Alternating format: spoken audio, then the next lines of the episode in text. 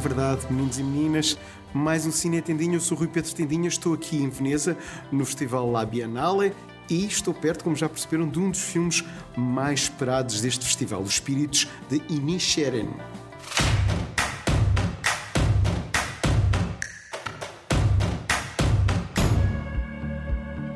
Um festival com uma competição forte e variada. Veneza 79 não teve obras-primas, mas valeu para um grupo de filmes fortes. Digamos que esteve ao nível de Cannes, pena somente a organização, muitos atrasos, dificuldade na gestão informática dos bilhetes e uma primazia à Netflix algo escandalosa. Desilusões, sim, tivemos, como é o caso de Os Espíritos de Inisherin, que só estreia para o ano. O cineasta Martin McDonagh de Em Bruges fez uma comédia irlandesa sobre um músico de pub que corta relações com o melhor amigo. Parece uma mera anedota com direito a bilhete postal ilustrado. O júri, presidido por Julianne Moore, foi na conversa e deu o leão de melhor argumento e a taça Volpi de melhor ator para Colin Farrell.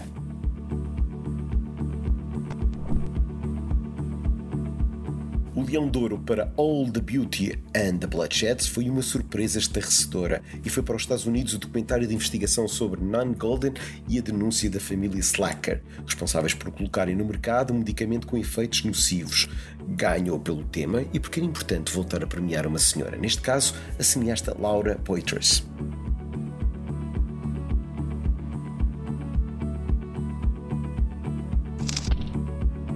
Este foi o meu preferido, Bones and All, de Luca Guadagnino, vencedor de melhor realização, a história de um casal de canibais que atravessa a América de Reagan, uma obra que escrutina uma beleza vertiginosa. Cinema de horror romântico, imensa história de amor. Focus, right here. Have a little drink. Yeah, I will.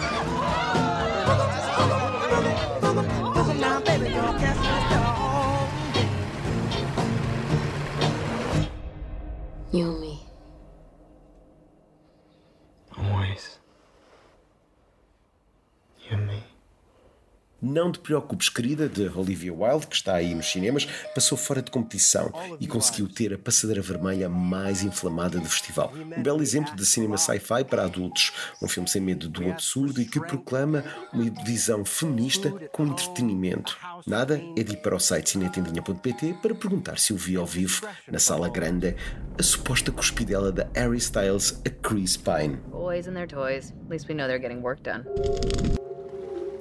É de querer. É por quando eu quero.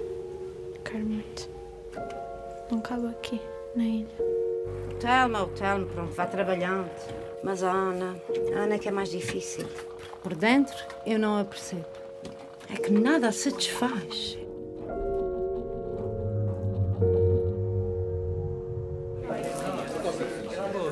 Falta um par de momas. Vocês parece que todos querem sair daqui da ilha. Parece que não há vida cá. É tudo lá fora. Sei como assim os povos sempre vão ser povos, é água correr para a água. Felicidade Portuguesa na secção Dias de Autores. Lobicão, da Cláudia Varjão, venceu o prémio máximo, retrato de uma comunidade de jovens açorianos a tentar lutar contra preconceitos numa ilha mágica. Uma obra sem medo de escancarar toda a sua beleza queer. Tu é pronto, amigo.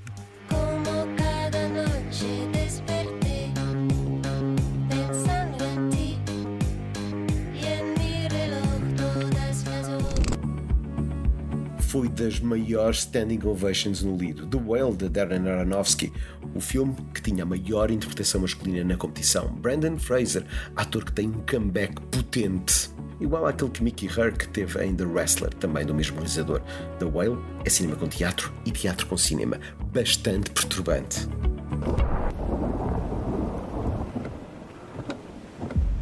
They don't look scared in the Crown Victoria. Yeah, they're laughing. These guys aren't laughing. Where? In the country square. What does it matter what they're doing in other cars? I want to know how scared I should be. Adam Driver é um chefe de família a tentar sobreviver a uma crise ambiental e a um congresso sobre estudos académicos acerca de Hitler. Sim, Noah Baumbach a adaptar o livro de Don DeLillo, Ruído Branco. Foi o filme de abertura do festival e uma das decepções. Palavroso e talvez demasiado ambicioso. May the days be aimless, let the seasons drift. do not advance the action according to a plan.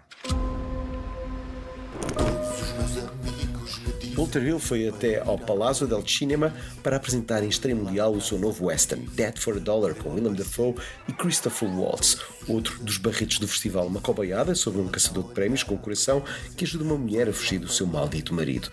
O cineasta da encruzilhada e 48 horas parece ter perdido o toque. Foi um dos homenageados. A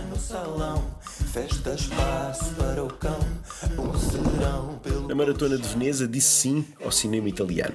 Il Signore del Formice, história verídica sobre um poeta italiano acusado de práticas homossexuais nos anos 60. Gianni Amelio dirige esta história com uma sensibilidade à flor da pele.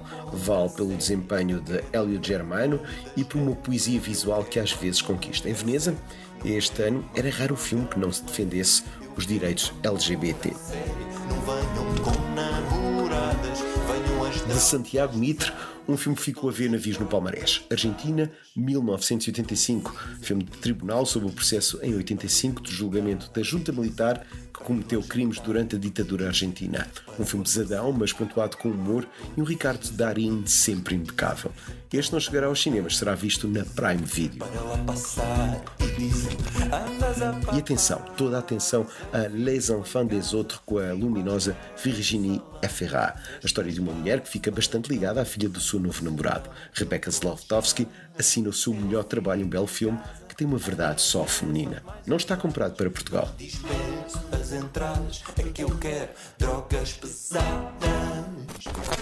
O filme OVNI desta edição terá sido Un Couple, guinada na ficção de Frederick Wiseman, um dos mestres do cinema documental. Filmado durante a pandemia, é um pequeno ensaio que mostra a mulher de Tolstói a ler a sua correspondência conjugal. Um filme algo excessivo que provocou muitas desistências na sessão onde estava.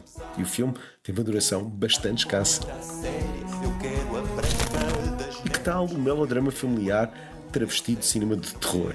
Há fantasmas em The Eternal Daughter, cinema britânico de Joanna Hogg, a cineasta dos The Souvenir. Aqui de novo com Tilda Swinton, mãe e filha, num hotel de campo com memórias.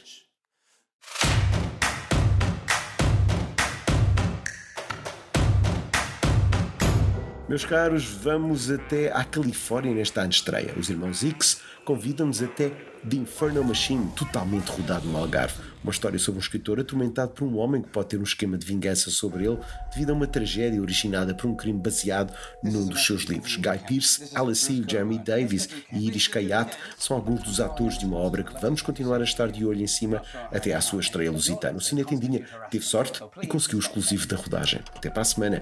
Que o cinema esteja convosco.